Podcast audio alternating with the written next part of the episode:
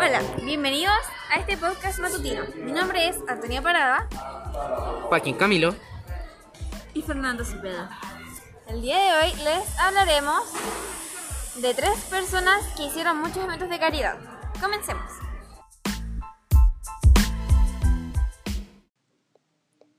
Hola, buenas tardes. Bienvenidos nuevamente a este podcast. Un personaje también que tenemos que ha hecho muchas obras caritativas, que su nombre es Dwayne Johnson, más conocido como The Rock.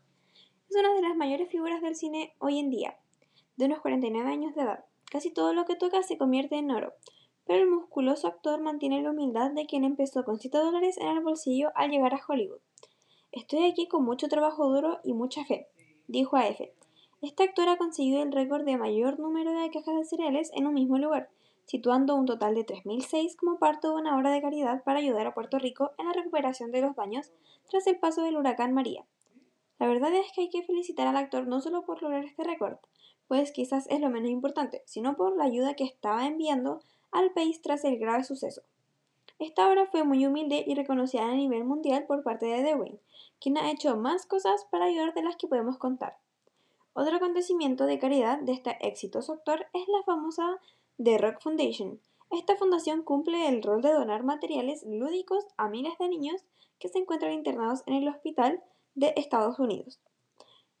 El último acto de caridad de los muchos que tiene este actor reconocido es que esta semana se ha descubierto a través de Twitter el caso de un hombre llamado Jay Aver, que ha conmocionado a mucha gente, ya que está tratando de vender parte de su colección de cómics para así recaudar dinero y poder comprarle regalo de Navidad a sus dos hijos. Jay, quien se quedó viudo hace tres años, le había pedido ayuda a Dwayne Johnson para dar visibilidad al tweet que mostraba el anuncio que publicó en eBay. Dwayne, tras saber de lo que estaba ocurriendo, se puso en contacto con él para informarle que se encargaría de pagar todas las compras que hiciera durante Navidad. También le ha invitado a él y a sus hijos a visitar los estudios de DC Comics en California, donde rodará su próximo proyecto cinematográfico, Black Adam, en cuanto acabe la pandemia del COVID-19. Además, le ha prometido que le regalará varios productos de DC Comics junto con su versión del guion de la película. Bueno, hemos llegado al final de este maravilloso personaje. Adiós.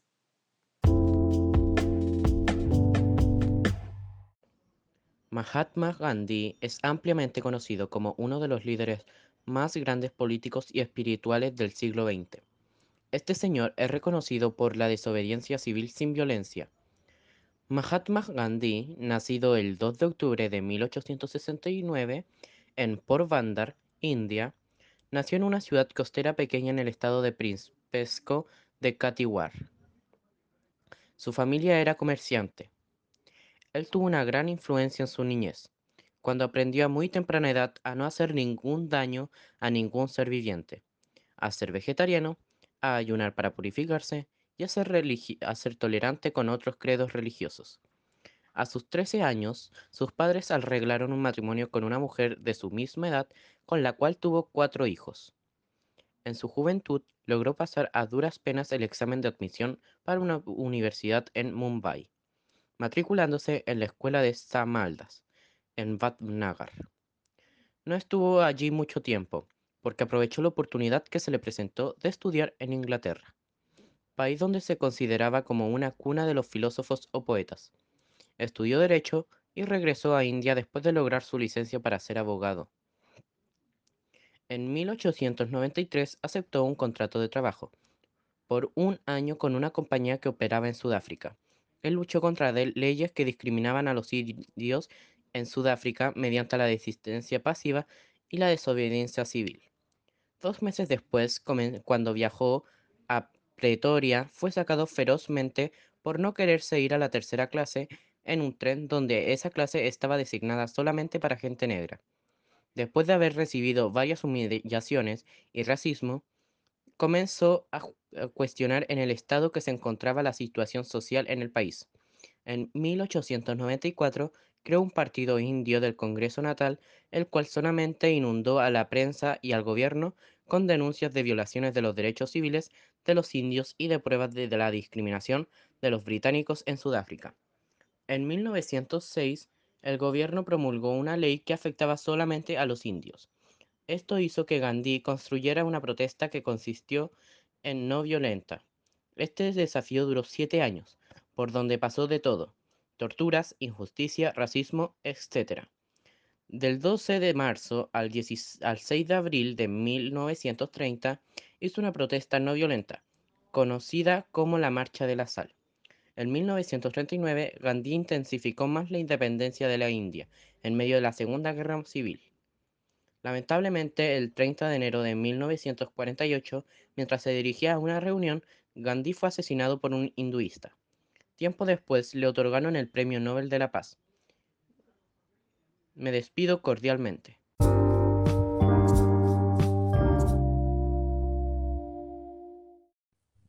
Muy buenas tardes, hoy les hablaré de Diana de Gales. Diana Spencer nació en Park House el 1 de julio de 1961. Hija menor de John Spencer, creció en una familia junto a sus dos hermanas Sarah y Jane, además de su hermano menor Carlos.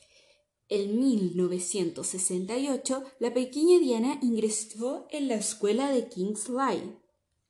En 1970 se trasladó al internado femenino de Riddleworth Hall y en 1973 ingresó en West Hart, otro internado en el, condado de Kemp.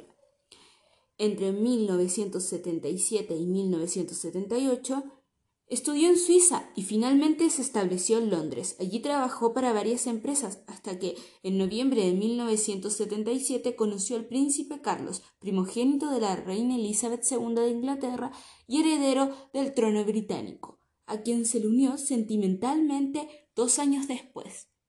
El 24 de febrero de 1981, el portavoz del Palacio de Buckingham anunció el compromiso oficial de Lady Diana Spencer y el príncipe Carlos, la boda de la pareja que se celebró el 29 de julio de 1981 en la Catedral de St. Paul y fue oficializada por el arzobispo de Canterbury.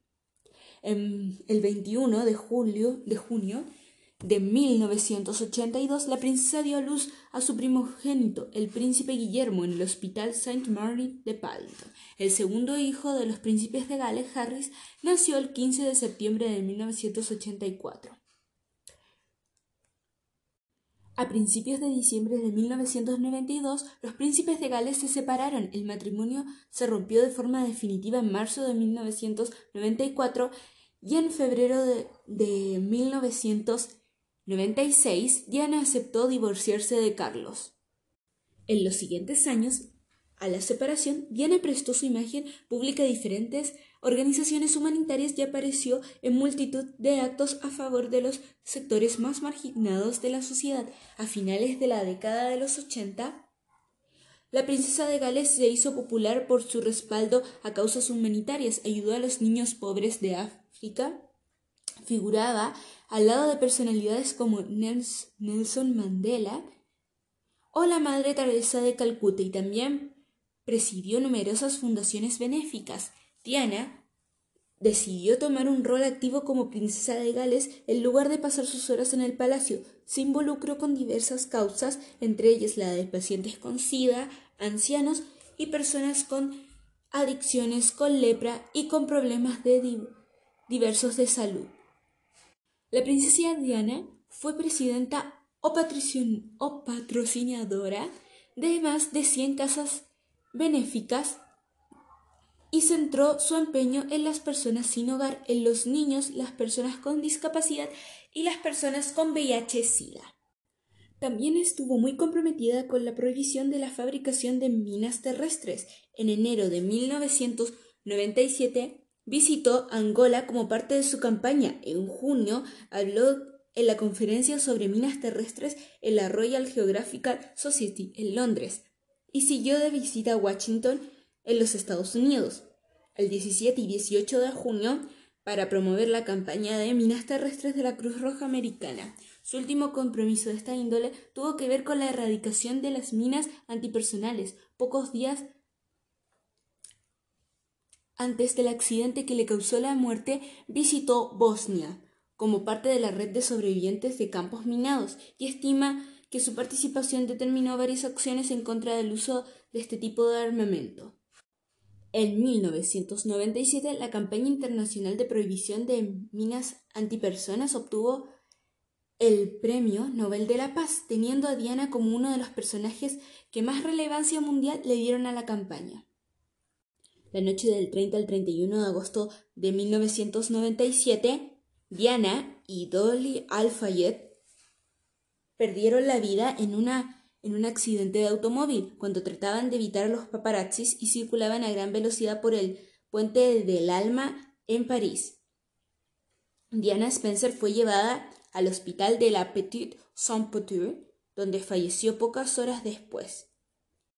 Se celebró en su honor un funeral en Westminster. Fue transmitido en directo por televisión y al que asistieron cerca de dos millones de personas como símbolo de su compromiso con las actividades benéficas. Los representantes de algunas organizaciones con las que trabajó fueron invitados a caminar detrás de su ataúd junto a su familia el día del funeral de la princesa.